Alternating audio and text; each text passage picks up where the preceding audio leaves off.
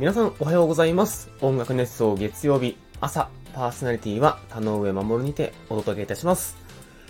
えー、本日は5月29日、月曜日ということで、5月もあっちゅう間に終わってしまいますね、という感じなんですけれども、皆さんいかがお過ごしでしょうか僕はですね、結構、5月いっぱい、まあ5月ギリギリまで多分バタバタしていて、6月頭ぐらいまでかな。えっ、ー、と、まあ、いろんな案件でちょっとバタついていて、で、多分6月中旬ぐらいは少し落ち着くのかなとか、いろいろ思ったりしてますが、まあ、あの、なんだかんだいろいろあるんだろうなとは思っております。はい。あのー、まあ、いつも通りってことですね、つまり。はい。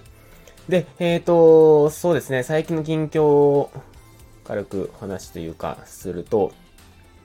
あの、久々にですね、でっかい買い物をしました。あのー、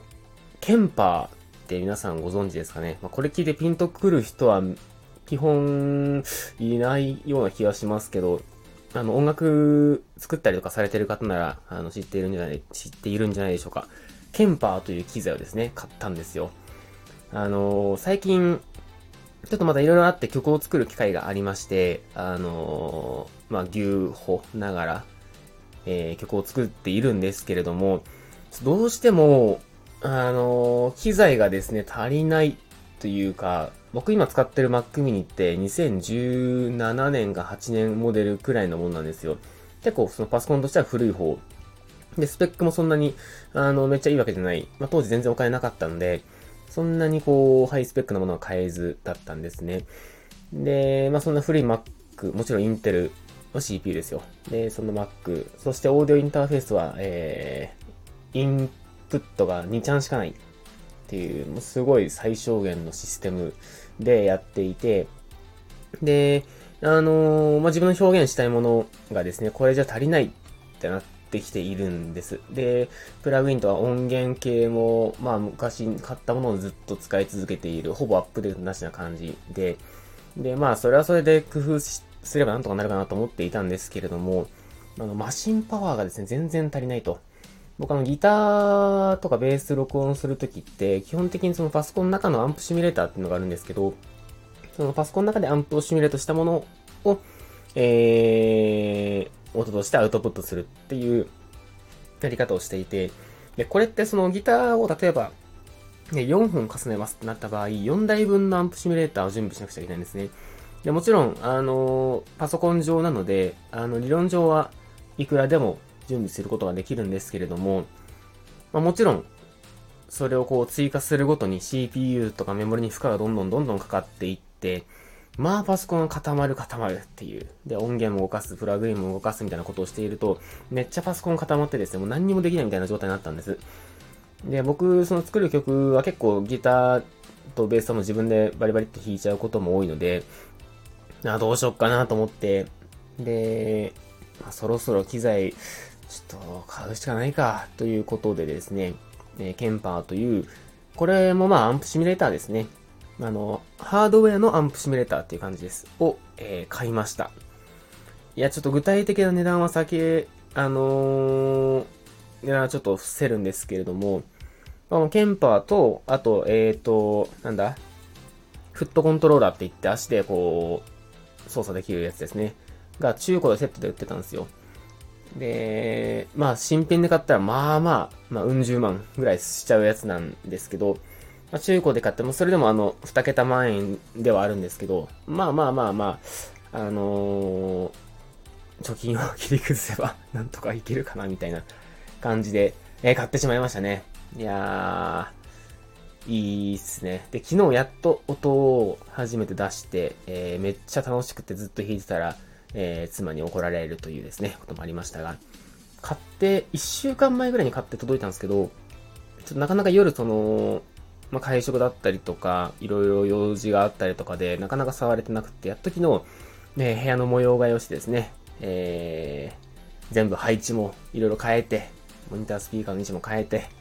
えー、そして僕の机はですね、DTM 用の机なんです、実は。あの、ラックラックって言ってですね、あの、なんていうんですかね。まあ、こう、音楽制作っていろんなハードウェア機材があるんですけど、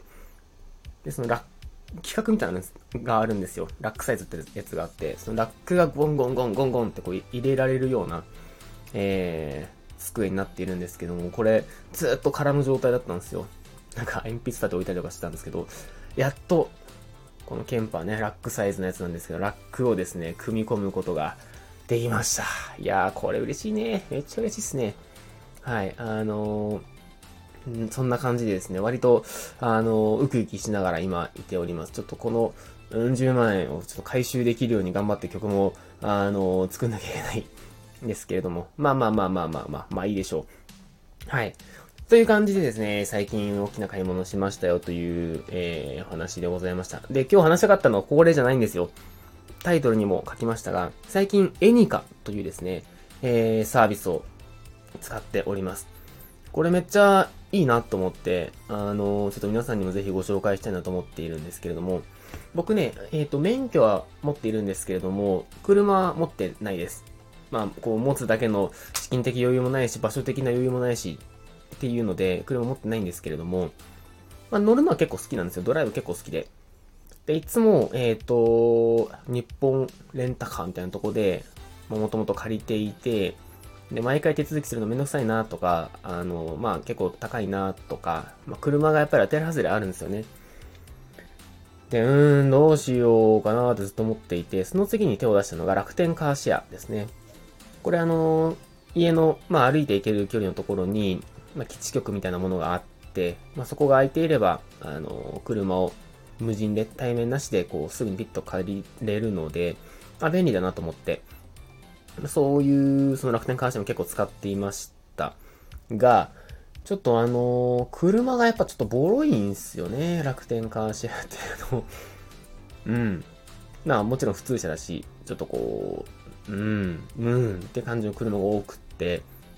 で、その時に、僕あの YouTube よく見るんですけど、YouTube の東海オンエアっていうね、あの、チャンネルがあるんですけど、めちゃめちゃよく見てるんですけれども、その東海オンエアで、あのー、なんだ、めっちゃ自分の声のリバーブが強くなった。なんだこれ。えっ、ー、と、東海オンエアで、えっ、ー、と、オープンカーをレンタルして、こう、ドライブするみたいな回があって、オープンカーとかってどうやってレンタルできるんだろうと思ってちょっと調べたら、このエニカカーシェアっていうのにたどり着きました。で、これ何かっていうと、えー、個人間で車の貸し借りができますよっていうサービスなんですね。確かこれサイバーエージェントがやってたのかな？あの、だと思うんですけれども、これね、めっちゃ便利ですね。めっちゃ楽しいです。で、えっ、ー、と、僕はもう2回、すでに2回ですね、借りました。えー、1回目借りた時は、えー、これはポルシェのカイエンだったかなっていう、えー、車種を借りました。ちょっとポルシェね、人生で1回は乗ってみたかったんですよ。ねえー、まあ、乗ってみて、ちょっと思ったより、おーって感じだったんですけど、まあまあまあまあまあ、あのー、まあ、楽しかったです。はい。で、2回目乗ったのが、これは、ラウンドクルーザー、ランドクルーザープラドってやつですね。これもまたでっかいやつ。まあ、あの、ポルシェもこのランドクルーザーもでっかい車なんですけど、お借りして、本当はね、ミニが借りたかったんですけど、ちょっとミニ空いてなくて、えー、ランドクルーザープラドにしました。したというかなったというか。で、えっ、ー、と、値段もですね、まあまあそこそこ、もちろん車によりきりなんですけど、割とお手頃に借りれます。で、全部、そのガソリン代とか全部合わせて、まあ、まるっと1日借りて、だいたい、うん、1.5から2万円ぐらいで借りれるかなっていう感じです。で、もちろん、あのー、車の車種はめちゃくちゃ多いですし、あのー、まあ、普通車もあるんですけど、こういうちょっとこう、普段乗らないような高い車とか、もう気軽に乗れちゃったりするっていうサービスになってます。で使い方はですね、ちょっと最初癖あるなと思ったんですけど、まあ慣れてしまえば簡単でした。あのー、まあ、現在地の周辺で、今この車、貸し出してますよっていうのがずらずらずらっと出てくるんですね。で、えっ、ー、と、その、まあ、借りたい車を選んで、で、えっ、ー、と、その車の予約状況を見ますと。で、予約状況を見て、まあ、空いている、借りたい時間に空いているってなったら、えー、予約へ進んでいくんですね。ね、いろいろポチポチ入力しながら保険入りますか入りませんかとか入力していきながら、えー、やっていってですね。で、この先がちょっと、えー、癖あるなと思ったんですけど、まあ、個人、なんだかんだで個人間のやりとりなんですよ。で、えー、僕、借りたポルシェ、最初に借りたポルシェに関しては、えー、非対面で受け取りができるっていうやつでした。えっ、ー、と、なので、えー、その駐車場まで、置いている駐車場まで行って、で、えー、アプリを操作して、最初の鍵を開けて、で、中に鍵が保管されているんで、それで、えー、エンジンかけて、借りて、で、返すときもその、もともとあった駐車場に返して、えー、鍵をかけて、えー、返却手続きをするっていう感じでした。で、これあの、まあ、この方式は結構楽ちんは楽ちんですね。対面じゃないので。ただその、車をですね、駐車場まで取りに行くっていうのがちょっと一個めんどくさかったなとは思っています。あのー、なんかその、人によっては家の前まで乗ってきてくれる人とかもいたりとか、ほんと様々って感じなんですけど、その1回目はそんな感じでした。で、2回目は、えっ、ー、と、貸し出し初回のみ、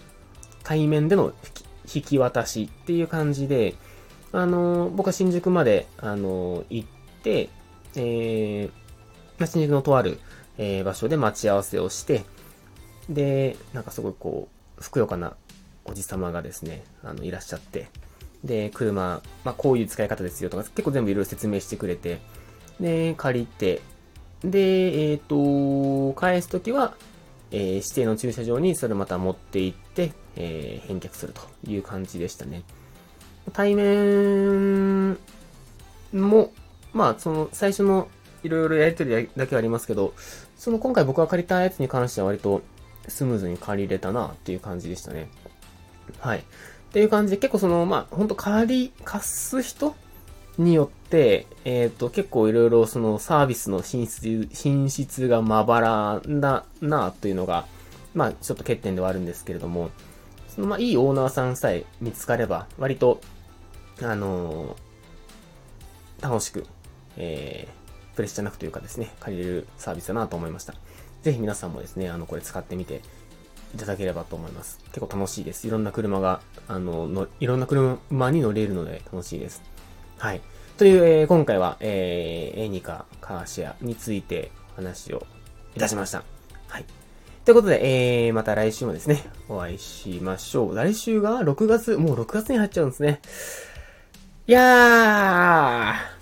ー、まあね、これから雨の季節も始まっていくかと思うんですけれども、ぜひ、あのー、皆さん、体には気をつけて、えー、今週もまた頑張っていきましょう。ということで、えー、田上でした。それではまたお会いしましょう。バイバーイ。